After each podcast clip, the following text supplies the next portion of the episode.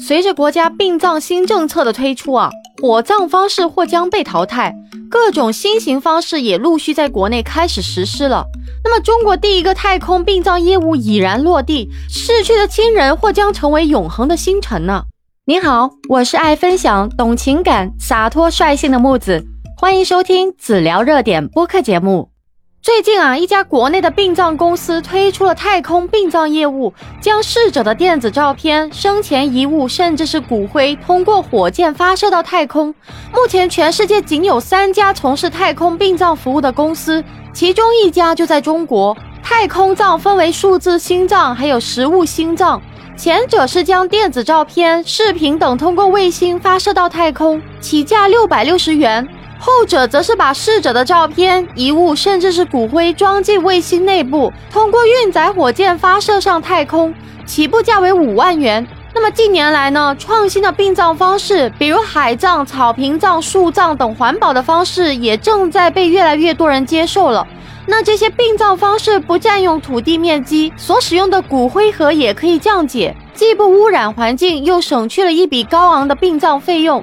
太空葬价格不菲，但是也有不少人愿意选择这种方式，在去世之后奔赴星辰大海。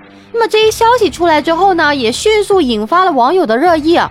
有很多人说，落叶还得归根，你却送他上太空，这是不是就是传说中的送亲人上西呢？有很多网友质问呢，那清明节要怎么扫墓呢？是不是要向天空大声的喊一声我爱你，向那流浪的白云说一声我想你了呢？那说实在啊，太空葬放在整个殡葬行业都是相当炸裂的存在啊。那么众所周知呢，自从土葬被取代之后啊，火葬就成为了现在中国人最主要的一个丧葬方式。不过呢，随着时代的发展呢，火葬也即将要被取代了。那按照现有的一个记录呢，目前还有另外两种丧葬方式有可能会取代火葬啊，分别是树葬和冰葬。那么树葬呢，是一种起源于古代某些地区的丧葬方式。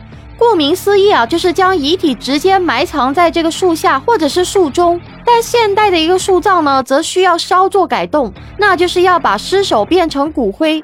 通俗来说啊，就是把骨灰直接撒到树下或者是放入树中。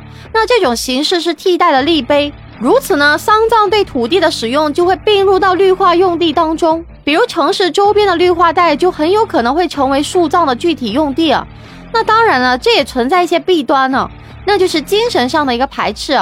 你想象一下，假设你和你的朋友一同出游时，他突然指着一棵路边的树跟你说这是他奶奶的，那你会有什么样的一个想法呢？而除去树葬之外呢，冰葬也是呼声较高的一种方式。那么按照现有的一个典籍记载啊，这是生活在北极的爱斯基摩人想出来的模式，只是在现代科学的帮助下呢，进行了超强的一个改造。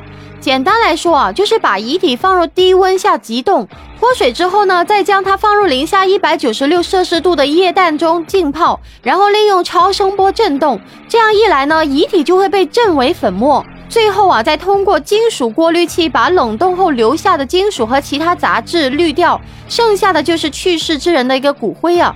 那么这种模式最大的优点就在于和火葬相比呢，减少了这个丧葬的污染排放量，从而达到了环保环境的一个目的啊。而且值得一提的是啊，这种方法现在已经在武汉进行试行了。但是这种殡葬方式比火葬还要毁尸的流程，让人陷入了尴尬的境地啊。也就是说，老一辈不屑于使用，而年轻一辈又不敢给长辈使用的一个地步。同时呢，这种丧葬方式的费用还非常高。比普通的一个火葬要高出十倍啊！这也意味着很多普通人是用不起这种环保的丧葬方式。啊那么除此之外呢？由于年轻一代对于生死大事的看淡，未来的这种丧葬方式可能会变得更加的随性自由。不过取缔火葬仍然是一个缓慢的过程啊！这也正如当年火葬取缔土葬一样，还是需要大量的时间去考量，需要人们思想观念的转变呢。本期内容就跟大家聊到这里了。如果您有任何的想法，欢迎在下面评论区互动留言哦！